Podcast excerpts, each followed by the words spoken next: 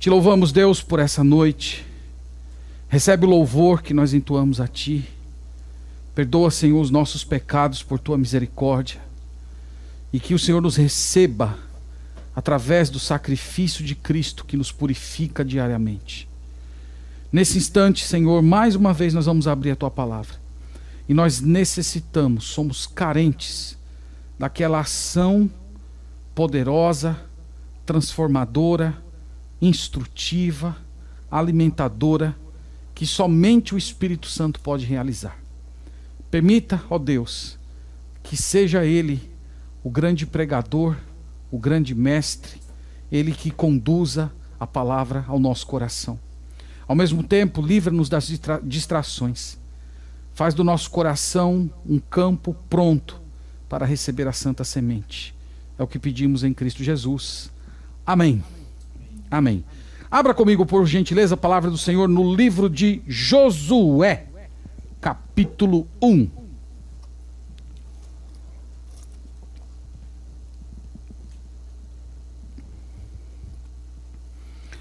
Josué capítulo 1.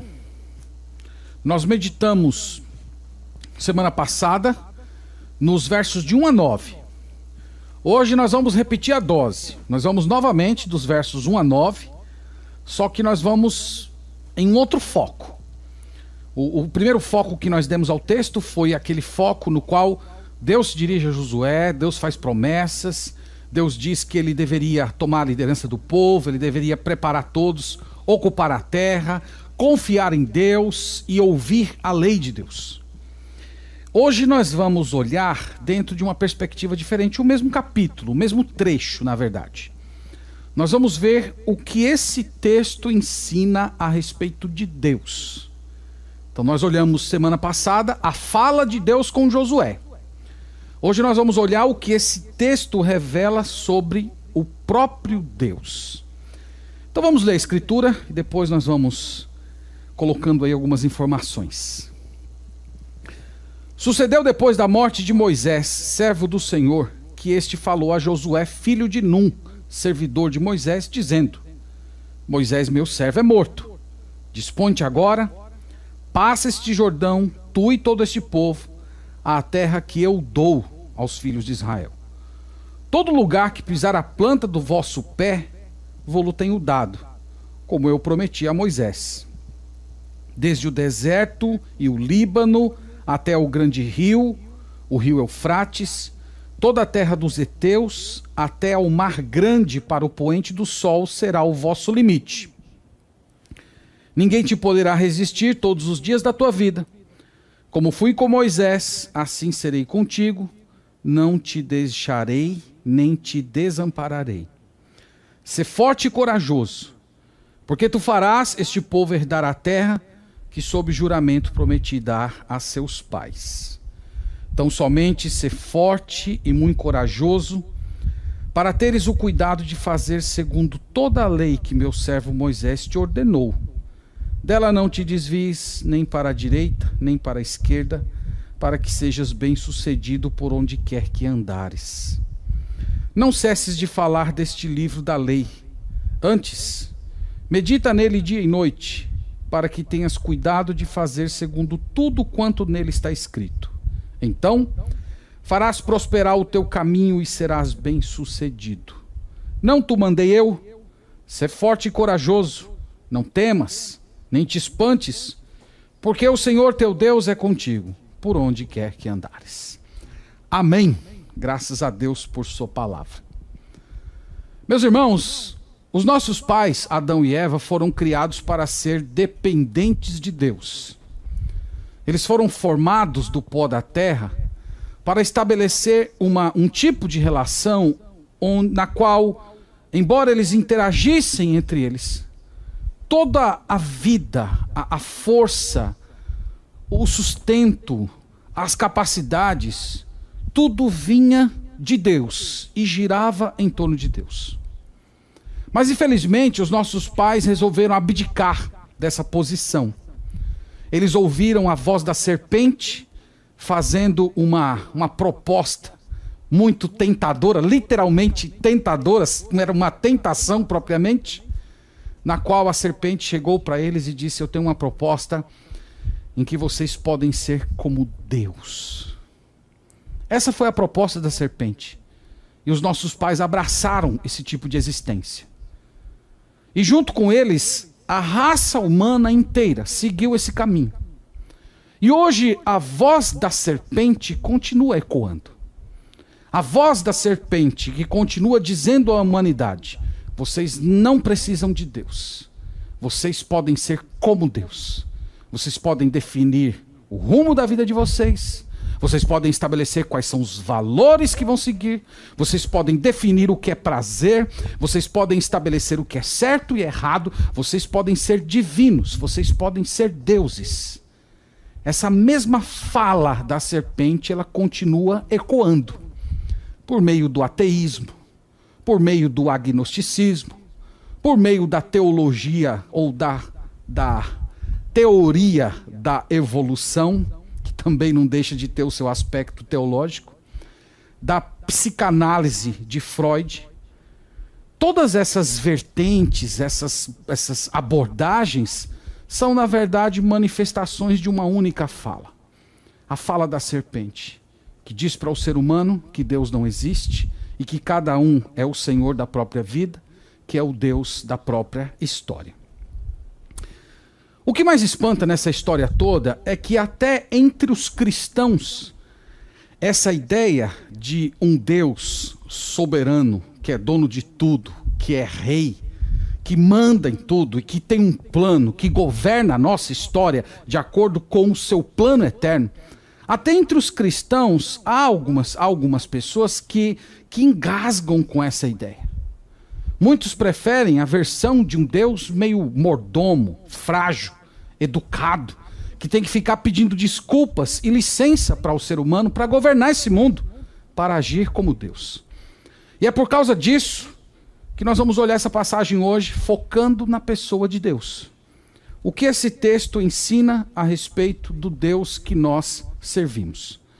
Nós vimos na, na última semana Falamos que esse livro é um livro de cumprimento de promessa. Deus havia aparecido a Abraão e prometido a ele que os seus descendentes herdariam a terra de Canaã. E o livro de Josué conta como Deus cumpriu essa promessa, como Josué conduziu os exércitos do Senhor, liderados pelo próprio Jesus Cristo. Nós podemos ver isso ao longo do livro e ele foi desbancando sete nações poderosas, tecnologicamente avançadas, e eles foram ocupando essa ideia, essa, toda essa terra. Então hoje nós vamos olhar esse texto aqui e vamos ver o que ele ensina a respeito de Deus. Então, primeiro ponto que eu quero destacar aqui é que Josué capítulo 1 ensina que Deus é criador e que Deus é dono. E sendo criador e dono, Deus entrega a terra que lhe pertence, que ele criou, a quem ele quer. É o que diz o verso 2. Moisés, meu servo, é morto. Dispõe-te agora, passa este Jordão, tu e todo este povo, à terra que eu dou aos filhos de Israel. Quem é que dá a terra? É Deus. A Bíblia não questiona isso. A Bíblia fala que Deus é o proprietário de todas as coisas. E Deus é o dono da terra. Deus dá a terra a pessoas, a indivíduos. Deus concede a terra também a nações. E por que ele faz isso? Ele faz isso porque ele é o dono, porque ele é o criador. E sendo dono e criador, ele tem o direito de dispor da sua criação do jeito que ele quer. Ele não tem que pedir licença a ninguém. E ele não precisa se desculpar de usar de todas as coisas para a sua glória, porque ele é o fim último e o supremo valor desse universo. Meus irmãos, lembrem que essa terra, essa terra que foi prometida a Abraão, essa terra da qual Deus está falando com Josué que ele deveria entrar e conquistar, essa terra não era uma terra desabitada. Tinha gente nessa terra. Haviam sete nações poderosas que viviam aqui. Você pode ver isso em Josué, ou desculpa, em Deuteronômio, capítulo 7, versículo 1. Olhe comigo lá, por gentileza, Deuteronômio, capítulo 7, versículo 1, e veja o que o Senhor diz a respeito dessa terra que ele havia prometido a Abraão, Isaac e Jacó e que está falando com Moisés a respeito dela. Quando o Senhor, estou lendo o verso 1. Quando o Senhor teu Deus te introduzir na terra a qual passas a possuir, e tiver lançado muitas nações de diante de ti, os heteus, os girgazeus, os amorreus, os cananeus, os ferezeus, os heveus, os jebuseus, sete nações mais poderosas do que tu.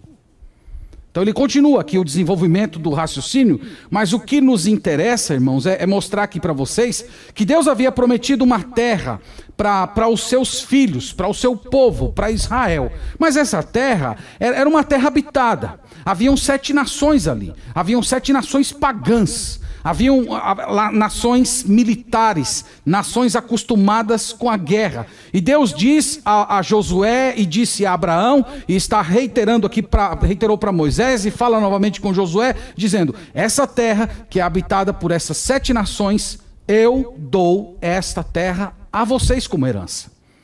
Então Deus faz isso por quê, irmãos? Porque Ele tem direito, porque é a sua propriedade. Ele criou os céus, a terra, o mar, tudo que neles há. Deus não precisa pedir a nossa permissão. Não há injustiça da parte dele, porque nós não temos direito a nada. Nós estamos nesse mundo inteiramente pela graça dele até o ar que nós estamos respirando, esse oxigênio que você está puxando agora é de Deus. Até aquela sombrinha que você se encosta lá num dia de calor e você para debaixo dela e sente um pouco aquela a brisa, até isso é presente, é graça, tudo é de Deus. Josué capítulo 1 ensina isso. As sagradas escrituras inteiras explicam essa mesma ideia. E nós precisamos lembrar, irmãos, que nós somos submissos a esse Deus. Nós nos curvamos e nos propomos a adorar e servir esse Deus que é dono, que é proprietário e que faz tudo como lhe apraz. E esse Deus que é soberano, a Sagrada Escritura diz que ele é bom. Então nós aprendemos aqui, irmãos, em Josué capítulo 1, que Deus governa o destino das nações. Essas sete nações surgiram ali na terra de Canaã, elas cresceram, se tornaram muito poderosas. Depois veio o Senhor e destruiu essas sete nações. Anos depois, nós temos, nós temos outras nações, nós temos o Egito crescendo e também caindo, depois nós temos o, a própria nação de Israel crescendo e caindo, nós temos a Babilônia, nós temos o Egito, nós temos a Grécia, nós temos Roma, nós temos os grandes impérios que têm surgido na história da humanidade e Deus governa o destino de cada um deles. Isso deveria trazer conforto para o nosso coração. Isso deveria trazer paz para a gente.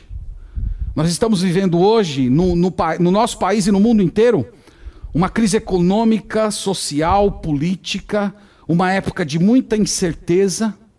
E crer nesse Deus Acreditar que você serve a um Senhor que governa o destino das nações, que Ele é quem estabelece o momento em que essas nações crescem e o momento em que elas deixam de crescer e são destruídas, você crer nesse Deus traz grande conforto para a sua alma. Eu tenho visto muitos cristãos transtornados com a política, Alguns que estão transtornados até com a situação política dos Estados Unidos, uma coisa que eu nunca vi acontecendo e a gente está vendo agora nos últimos anos. É evidente, irmãos, que nós temos a responsabilidade de orar pelos governantes, de procurar fazer o nosso melhor, mas nós temos que lembrar, irmãos, que nós cremos em um Deus que é dono de tudo e que ele governa o destino das nações. Então, se existe uma civilização, se existe um país, se existe um Estado que cresce, cresce, cresce, se desenvolve, domina outros, por trás daquilo, por detrás daquilo está o plano de Deus, está a história que o Senhor está conduzindo, e quando essas nações também deixam de existir, entram em colapso econômico, social, político e de repente desaparecem, isso também faz parte do plano de Deus, do governo de um Senhor que tem todas as coisas planejadas desde a eternidade na sua mente santa. Então Deus é o Senhor, Ele governa as nações, Ele dá a terra a quem Ele quer e ele tem o direito de dispor desse mundo como ele deseja, porque ele é Senhor, ele é Criador e ele é Rei. Segunda ideia que eu quero destacar para os irmãos a respeito da pessoa de Deus em Josué capítulo 1 é que Deus dirige a história como ele estabeleceu. Isso aqui está conectado à primeira ideia. Os acontecimentos desse mundo, irmãos, não são aleatórios, não são sem sentido. Deus está conduzindo esse mundo por um plano, um plano eterno, um plano cujo final dele será todas as coisas convergindo em Cristo. E a Bíblia é um registro desses atos de Deus, dessas intervenções divinas na história humana. A Bíblia é o registro dos atos salvadores do nosso Deus. Então, quando Deus chamou Israel e disse assim a eles: Eu dou a vocês essa terra, ele estava fazendo isso porque ele já tinha um plano estabelecido antes da fundação do mundo. E é por isso que ele fala como se isso fosse uma coisa certa. Deus não coloca dúvida. Deus simplesmente diz: Tome essa terra, estou lendo o verso 2, que eu dou aos filhos de Israel. Por que Deus pode dizer dessa maneira? Por que o Senhor pode se dirigir dessa maneira? Porque ele já tinha um plano. No versículo 3, ele diz: desde o deserto do Líbano até o grande rio, o, rio, o grande rio Eufrates, toda a terra dos heteus até o mar grande para o poente será o vosso limite. Verso 6: Ser forte e corajoso, porque tu farás este povo herdar a terra. Deus fala, irmãos, como algo certo. Deus não coloca dúvidas. Deus não diz que pode ser que dê errado. E por que Deus pode falar dessa maneira? Porque Deus já tem a história pronta desde a eternidade. Não existe um, um plano B. Eu falei para vocês semana passada que o povo de Israel era um povo sem tecnologia, eles não tinham um exército organizado, eles tinham passado 400 anos sendo, sendo escravos no Egito, e agora eles estavam diante de um rio Jordão enorme, eles não tinham sequer um barquinho para atravessar aquele rio, e do outro lado tinham sete nações poderosas com sangue nos olhos querendo destruí-los. E Deus olha para Josué e diz: Passa o Jordão, que a terra é sua. Por que Deus diz isso, irmãos? Porque ele escreveu a história. Não tem outra explicação. Ele já tinha o acontecimento pronto, eternamente pronto diante dos seus olhos. A história, irmãos, não é uma sucessão de fatos sem sentido. A história tem começo, meio e fim. Esse governo de Deus, ele, ele é um governo abrangente. Ele, ele, não se resume apenas aos grandes acontecimentos da humanidade. Esse, essa, essa gerência de Deus sobre a história humana inclui até os mínimos acontecimentos. Jesus falou que não cai um fio do nosso cabelo sem a sua permissão. O pardal que morre, cada elemento da sua criação, Deus está governando tudo.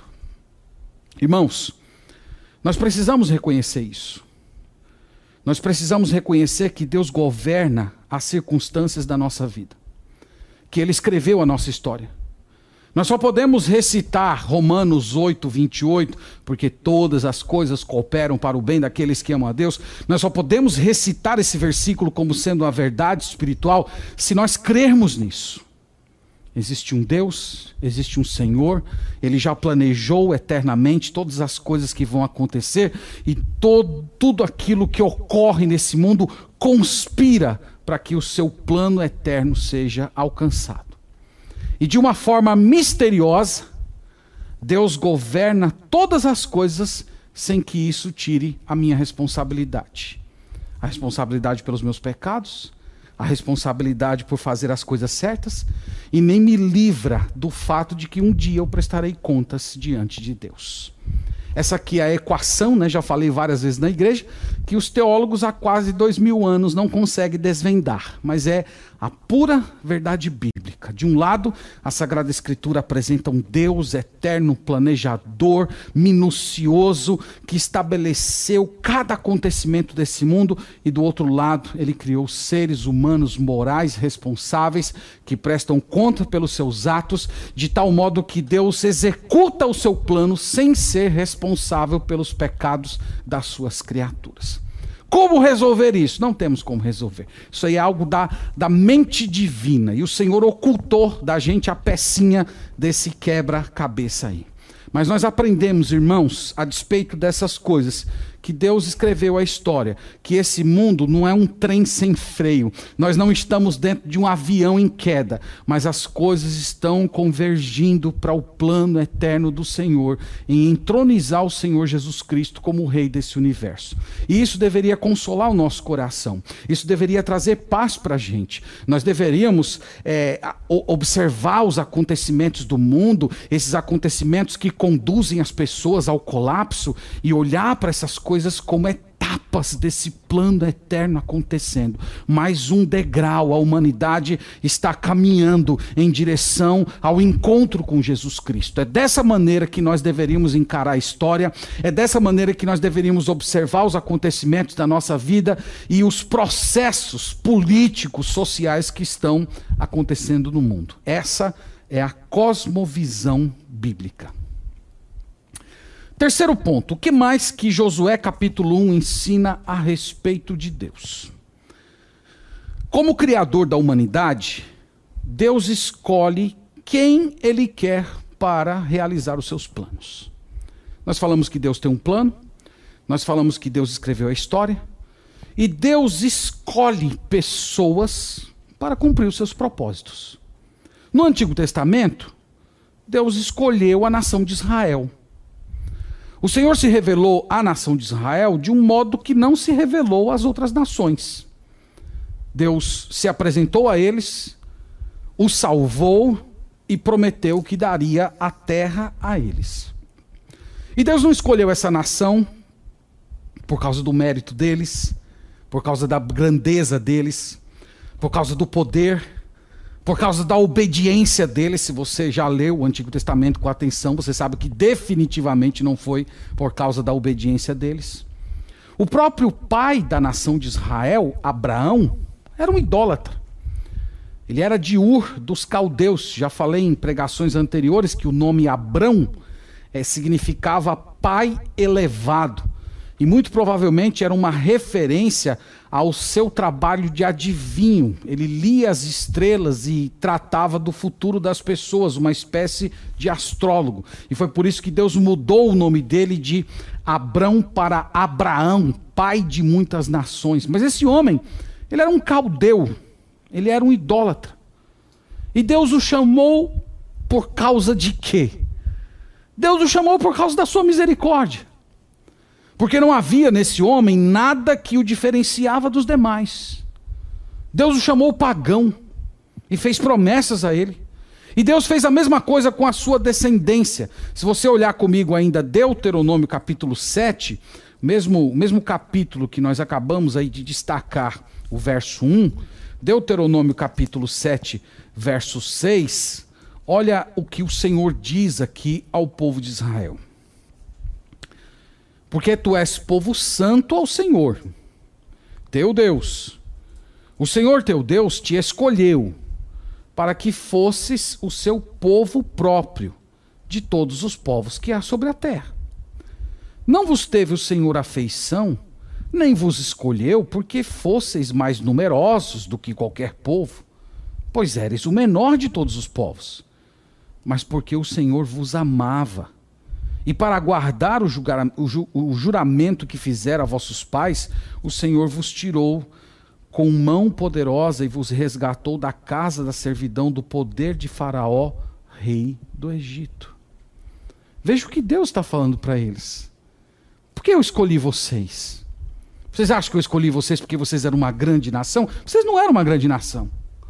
Vocês eram nômades, um deserto. Se Deus quisesse escolher uma grande nação, ele teria escolhido o Egito. Deus teria escolhido a China, que já era uma civilização grandíssima. O texto está dizendo que Deus não escolheu eles por causa do mérito. A razão, o texto diz, era porque Deus os amava. É incrível isso, irmãos. E, e aqui é um ponto que merece destaque, porque o, o, amor de Deus nesse, nesse ponto é diferente do nosso amor. O, o nosso amor normalmente é estimulado por algum, por algum fator externo. Então, normalmente você olha para uma pessoa, você se afeiçoa daquela pessoa, você tem, tem algo dentro de você que atrai você àquela pessoa. Então, normalmente esse embrião aí vai gerando amor. É diferente do amor de Deus. O amor de Deus tem como fonte Ele mesmo. Ele não vê nada nas suas criaturas que desperte nele algum tipo de afeição por causa do mérito das criaturas. Ele não, ele não é despertado pela, pela, por aquilo que ele vê nas suas criaturas. O, o amor tem como origem ele mesmo. Ele é o próprio amor. E, e, e, e, o ímpeto do amor reside no próprio coração divino. Então não existe nada nas suas criaturas que, que, o, que o atraia, nada que ele olhe para uma das suas criaturas que destaque aquela pessoa das demais.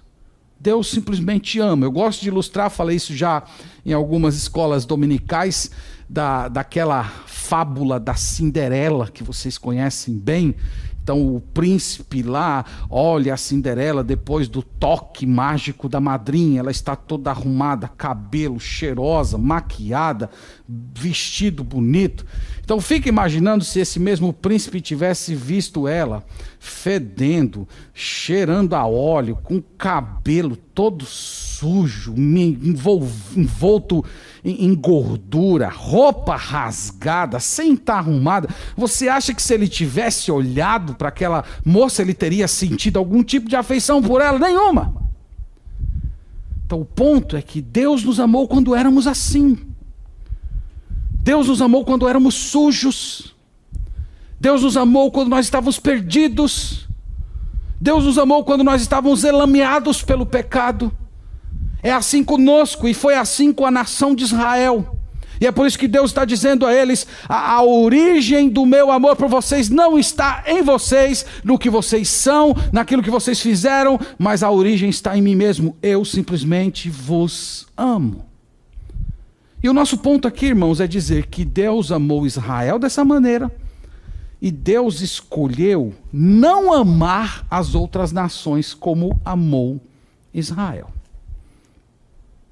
E por que ele fez isso? Ora, porque ele é o criador da humanidade. E sendo o criador da humanidade, ele escolhe a quem quer, ele não deve explicações a ninguém. Nós somos barro. E o barro não tem direito de argumentar com o oleiro porque foi feito dentro de um certo processo. Não. Deus escolheu a nação de Israel. E dentre a nação de Israel, nós vemos aqui, Deus escolheu Josué para mostrar que essa eleição de Deus não é apenas a eleição de nações, mas também a eleição, é a escolha de indivíduos. E Deus fez isso por sua graça, Deus fez isso por sua misericórdia. Deus chamou Josué porque ele é um ser bondoso, gracioso. Não havia nada em Josué que o destacasse comparado aos outros israelitas. E esse princípio, irmãos, é um princípio que permeia toda a Escritura. Nós devemos lembrar que Deus nos chamou quando nós éramos sujos. Nós devemos lembrar que não havia nada em nós que despertasse o amor divino. Ele escolheu de uma forma graciosa. Ele não escolheu porque você seria mais importante. Ele não escolheu porque ele previu no futuro que você seria mais fiel. Não, e você não despertou o amor dele. Ele simplesmente te ama e ele decidiu te amar com amor eterno. E ele pode fazer isso, porque ele é Deus. E nós não temos que ficar buscando explicações. Ah, porque Deus me ama assim e não ama a outras pessoas. É só você lá em um pouco de Romanos capítulo 9 na veia, e você vai ver lá Paulo dizendo: Quem é você, homem, para discutir com Deus? E aí, se Romanos na veia não for suficiente para você, você pode ler lá Jó capítulo 38, do 38 até o 42, e você vai ver que o Jó faz um monte de perguntas, e Deus simplesmente responde para ele dizendo o seguinte: Quem é você? Eu sou Deus. E você, quem você é? Você pode discutir comigo? Você me conhece? Você sabe quem eu sou? Você conhece o meu poder? Você sabe o, a abrangência da minha autoridade? Deus tratou Jó dessa maneira. Então, se nós, irmãos, entendêssemos um pouco melhor essa doutrina e colocássemos na nossa veia um pouquinho de doses de humildade, nós jamais ficávamos, ficaríamos questionando o oleiro. Em vez disso, nós iremos nos prostrar e dizer: Senhor, eu não entendo, eu só sei que o Senhor é bom, que o Senhor é Deus e que o Senhor nunca comete uma injustiça. Minha cabeça aqui, as coisas não encaixam muito direito, mas o problema não é o Senhor, o problema sou eu. O problema são as minhas limitações. A minha mente finita e, manchada pelo pecado não pode compreender a mentalidade de um Deus eterno. Por causa disso, eu me prostro e reconheço que tu és Deus. Deus chama, irmãos. Deus chama quem Ele quer.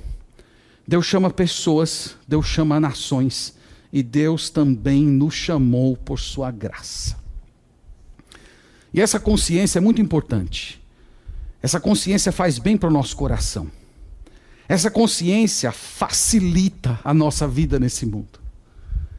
Quando nós enfrentamos tribulações, quando nós chegamos diante da doença, quando nós chegamos diante das portas da morte, quando nós estamos correndo perigo, quando nós estamos passando por, por provações terríveis, lançados na fornalha, nós podemos olhar para dentro de nós mesmos e lembrar: eu fui chamado por Deus. Deus escreveu a minha história. Eu sei que Deus me ama. Apesar de tudo que está acontecendo comigo, eu sei que o amor do meu Deus é imutável.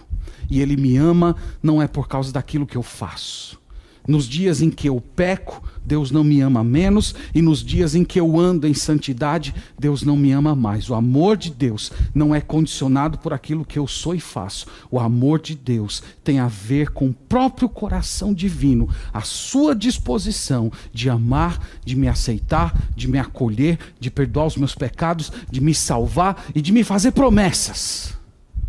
Então faz bem para a gente, irmãos, ter esse tipo de consciência bíblica. Vamos lá, vamos continuar? Estão comigo aí? Talvez alguns de vocês estejam quase falando como os discípulos de Jesus: Ó oh, Senhor, duro esse discurso. Quem pode suportá-lo? Mas não é duro, irmãos. O que mais que Josué capítulo 1 ensina a respeito de Deus? Que Deus julga. Deus julga. Deus julga nações, Deus julga ímpios, Deus julga rebeldes, Deus julga injustos. Essa é uma faceta importante do capítulo 1. A entrada de Israel, irmãos, na terra prometida, não era apenas para eles se apossarem da terra como sendo a promessa de Deus. É verdade que esse era o principal motivo. Mas havia um outro motivo, um motivo secundário. É que esses povos que habitavam a terra prometida, eles já haviam chegado na tolerância do limite que Deus estabeleceu para o pecado. Nós descobrimos isso em Gênesis capítulo 15. Olhe comigo lá, por favor. E nós vamos observar esse aspecto também da, da conquista da terra prometida, que às vezes nos passa um pouco despercebido numa leitura mais apressada. Então, estou lendo Gênesis capítulo 15, o verso é o de número 16. Então, Gênesis 15, verso 16, Deus está aqui falando com Abraão. O contexto aqui é, é Deus formalizando com ele a aliança, naquele episódio em que Deus parte os animais e passa entre os animais. E dentre as muitas coisas que Deus fala com Abraão, ele diz o seguinte: Na quarta geração, tornarão para aqui. Deus está falando da descendência de Abraão. Então, na quarta geração, eles voltariam para aqui. Aqui refere-se à terra de Canaã. Lembra que Abraão esteve na terra de Canaã como um peregrino. Ele, ele foi até os limites da terra e, e, ele creu que essa terra seria dada aos seus descendentes. E Deus está dizendo: na quarta geração eles tornarão para aqui. Por quê? Porque não se encheu ainda a medida da iniquidade dos amorreus. Então veja, irmãos, o que Deus está dizendo aqui. Deus está dizendo: tem um limite que eu suporto de pecado. E eu já venho tolerando esse povo, mas esse povo ainda não chegou no limite. vão ainda uns 400 anos para que a medida de pecado deles eh, jorre, saia do copo de uma vez por todas. E Deus está dizendo: daqui a 400 anos eu vou punir essas pessoas. Eu vou tirar essas pessoas dessa terra. E você sabe, Abraão, quem será o instrumento da minha ira? Você sabe qual será a espada da minha vingança? Serão os seus descendentes. Serão os, serão os, israelitas que vão fazer isso. Então Deus está dizendo: Eu vou punir aquelas nações através dos seus descendentes. Israel será a espada da minha justiça. Então veja, irmãos, o que o texto ensina. O texto ensina que Deus castiga. O texto ensina que Deus é longânimo, que ele tem uma tolerância, mas as pessoas não podem abusar da boa vontade de Deus. Que chega um momento em que Deus simplesmente diz basta. E ele visita com ira, ele visita com julgamento. E Deus, como Senhor, Criador desse mundo e justo, decretou que essas nações seriam varridas da terra de uma vez por todas. E ele tem direito de fazer isso. Você viu aqui Deus se justificando? Você viu aqui Deus pedindo desculpa?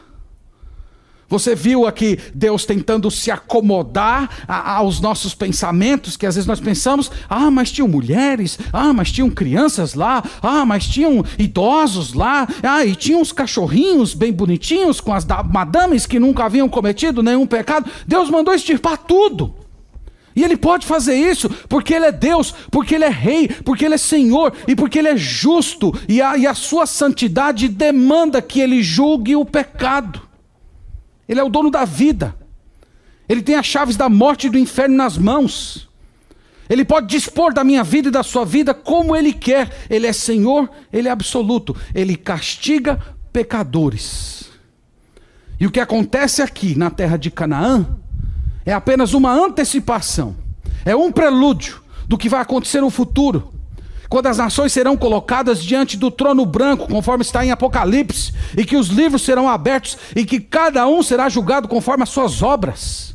E essas pessoas sofrerão tormentos eternos, é penas eternas banidos da presença do Senhor, no, no, inferno de tormentos, cuja fumaça sobe pelos séculos dos séculos. A Escritura, meus irmãos, diz isso. E nós não temos que ter medo de afirmar essas coisas. Nós não temos que ter temor de, de mostrar para as pessoas uma versão de um Deus adocicado, que se acomoda a, aos nossos padrões de justiça. Deus julga. Você que é cristão deve também prestar atenção nisso. Você não é independente de Deus? Você não tem o direito de viver como quer, pensando que vai escapar das consequências dos seus atos. Você tem um Senhor, você tem um Deus, você tem um amo, ele tem mandamentos, ele tem leis, ele tem preceitos. Ele vai julgar esse mundo, ele vai julgar a sua vida. Ele diz que aquilo que o homem planta, ele ceifa. Então, se você está vivendo em pecado, se você está vivendo longe de Deus, se você insiste em, em, em, continuar desobedecendo a Deus, preste atenção nisso. Talvez essa sua sensação de que Deus não está fazendo nada, e, e isso vai dando a você uma certa liberdade, um, um tipo de um conforto emocional que você pode continuar pecando, porque parece que Deus não está dando atenção a você. Na verdade, é porque os seus pecados ainda não chegaram no limite de Deus. Porque na hora que chegar, ele vai te visitar. Josué capítulo 1 ensina isso a respeito do Senhor. E que Deus tenha misericórdia dos nossos corações e nos dê temor a Ele. que mais, irmãos? que mais que esse livro de Josué ensina a respeito de Deus? É que essa soberania de Deus, esse aspecto santo, que às vezes, que às vezes até leva Deus a julgar as pessoas, esse agir divino é harmonizado com outros atributos. Isso é importante entender. Ele é soberano, ele é senhor, ele é rei, ele é juiz, como temos declarado, mas Deus também é justo, ele é bom, ele é misericordioso. E é justamente, irmãos, essa perfeição divina que harmoniza todos os seus atributos, que impedem que o nosso Deus seja um déspota, um tirano. Imagina um ser todo-poderoso, criador, que pode fazer aquilo que deseja, se, não, se esse ser não fosse bom, fiel e misericordioso. O que seria da gente? Então nós precisamos entender que a Sagrada Escritura harmoniza esses atributos divinos. é como se o amor, a graça, a paciência divina temperassem a sua, a sua justiça e a sua soberania. Isso, isso é uma ideia que vai sendo apresentada ao longo do livro e também em toda a Bíblia. A, a, esse livro, irmãos, e, e, o conjunto da Sagrada Escritura vai mostrar para a gente que é inútil a gente lutar contra Deus. É inútil. A única saída diante desse Deus Todo-Poderoso é se submeter, é se curvar, é aceitar a provisão dele para a nossa vida. É, antes de tudo, aceitar a salvação que ele nos dá através de Jesus Cristo. E depois procurarmos viver uma vida no Espírito Santo. E a nós só nos cabe nos ajoelhar parar de brigar, parar de resistir, entender que se nós formos bater de frente com Deus, nós vamos perder de qualquer jeito. A única saída é a humilhação. É fazer o que Deus manda.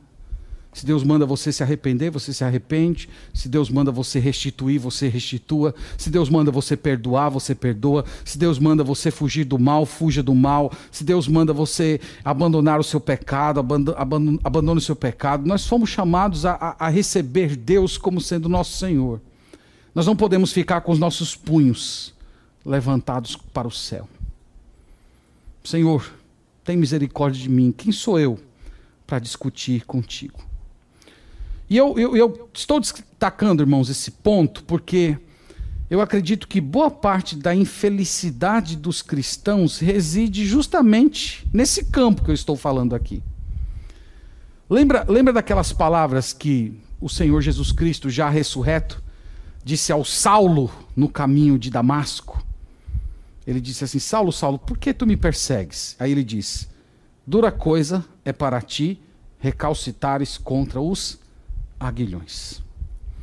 O aguilhão era um era colocado no boi para amansar o boi. Era o tipo de um ferrão. E quanto mais o boi se batia, mais o aguilhão o feria. E, e, e é isso que Deus disse a, a Saulo de Tarso continua sendo verdade para a nossa vida. Não adianta a gente debater. Não adianta a gente querer enfrentar, não adianta querer levantar as armas. A única coisa que nos resta é entregar-se. É o que Deus está dizendo a Saulo. Saulo, não adianta mais. Eu já lacei você. Alguns, alguns, alguns até entendem que ele, ele, foi, ele ficou muito impactado com aquele evento do, do Estevão sendo apedrejado, ele orando e o céu se abrindo. E é como se Deus já tivesse tocado ele. Saulo, não adianta mais, você já foi laçado. E esse Deus, irmãos, nos chama a nos submeter a Ele e aceitar a vontade dele em Cristo Jesus. Bom, meus irmãos, era isso que eu tinha para mostrar para vocês hoje a respeito de Deus. Esse é o Deus da Bíblia. Esse é o Senhor do universo. Esse não é o Deus adocicado da maioria dos evangélicos que só conseguem enxergar o amor, e nem é o Deus atualizado, segundo a versão de certos hereges que estão aí pelas redes sociais. Ele é bom e amoroso? É, mas também é justo. Ele é paciente e longânimo? Sim, mas ele também se ira. Ele é o Deus que salva? Verdade, mas ele também lança no inferno. Ele é rei, ele é soberano, ele é senhor, ele é santo, ele faz tudo conforme a sua vontade, ele não precisa da nossa permissão e ele nem pede desculpas, ele é dono. Cale-se diante dele toda a terra. E esse Deus poderoso, grandioso, manifestou a sua misericórdia, entregando Jesus como sendo nosso substituto. Ele é o caminho, a verdade e a vida. E ele convida pecadores a se converter a ele, mas também alerta aos incrédulos que eles terão de encontrá-lo um dia no tribunal do juízo. E quando nós nos convertemos, irmãos, e esse, com esse pensamento que eu quero encerrar, Quando nós nos convertemos verdadeiramente ao Senhor Jesus Cristo, esse Deus revelado aqui para gente deixa de ser um Deus que nos assusta. Deixa de ser um Deus que nos assusta.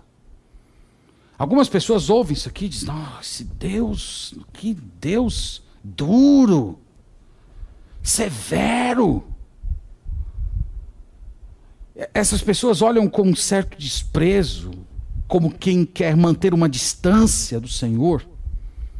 Mas a Bíblia diz que quando nós nos convertemos, nós recebemos o espírito de adoção.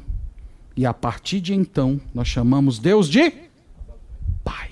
Abba, Pai. Aquele Pai amoroso. Então você não tem mais medo dele. Esses atributos que nós falamos aqui, eles não te assustam, eles não impingem em você terror, mas causam admiração a você. Então talvez esse seja o seu problema. Talvez você não tenha se convertido ao Senhor ainda, ou talvez você esteja até convertido, mas está a quilômetros de distância do Senhor. E é por isso que essas verdades incomodam tanto seu coração. E é por isso que você não quer acolher Deus como ele se manifesta. Mas eu espero que essa noite o Espírito Santo de Deus provoque o seu coração e você se curve diante desse Deus em gratidão, em louvor, por ter provado de uma vez por todas o amor por você ao entregar Jesus Cristo como um pagamento por seus pecados. Que Deus nos abençoe, irmãos, e que a palavra de Deus habite ricamente o nosso coração. Amém. Oremos. Te louvamos, te agradecemos, Senhor, por tua palavra eterna, santa, imutável. Nós te agradecemos pela sagrada Escritura, por meio da qual compreendemos quem é o Senhor, temos uma revelação das tuas obras. E, Senhor, nós ao observar hoje a tua grandeza, o teu poder, a tua soberania e santidade, nós simplesmente nos prostramos e reconhecemos que o Senhor é Deus, que o Senhor é poderoso, eterno, dono de todas as coisas, criador desse mundo, que o Senhor é justo e amoroso, que o Senhor é severo e compassivo, que o Senhor salva e pune e realiza todas as coisas para a tua glória. E nós admiramos o Senhor, esses seus, esses atributos teus, Pai, enchem o nosso coração de alegria. Nós não estamos diante de um Deus fraco. Nós não estamos diante de um Deus que não conhece o futuro. Nós não estamos diante de um Deus que precisa ficar mudando e se acomodando aos tempos, aos pensamentos humanos. Nós não precisamos de um Deus atualizado. Nós precisamos de um Deus que é, de um Deus eterno. E nós te agradecemos, Pai, porque o Senhor nos re se revelou a nós dessa maneira. E nós acolhemos o Senhor. E pedimos que o Senhor nos ajude a viver como teu povo, a não esquecermos da tua misericórdia, a descansarmos sabendo que o Senhor está conduzindo a história desse mundo a não vivermos preocupados com o dia de amanhã, com o levantar e a queda das, das nações. Nos ajude a viver confiados que o Senhor está conduzindo todas as coisas para o fim, o fim supremo de entronizar Jesus Cristo, de convergir todas as coisas para Ele. Ajuda-nos, Senhor, a descansar em Ti. É o que pedimos no nome dEle. Amém.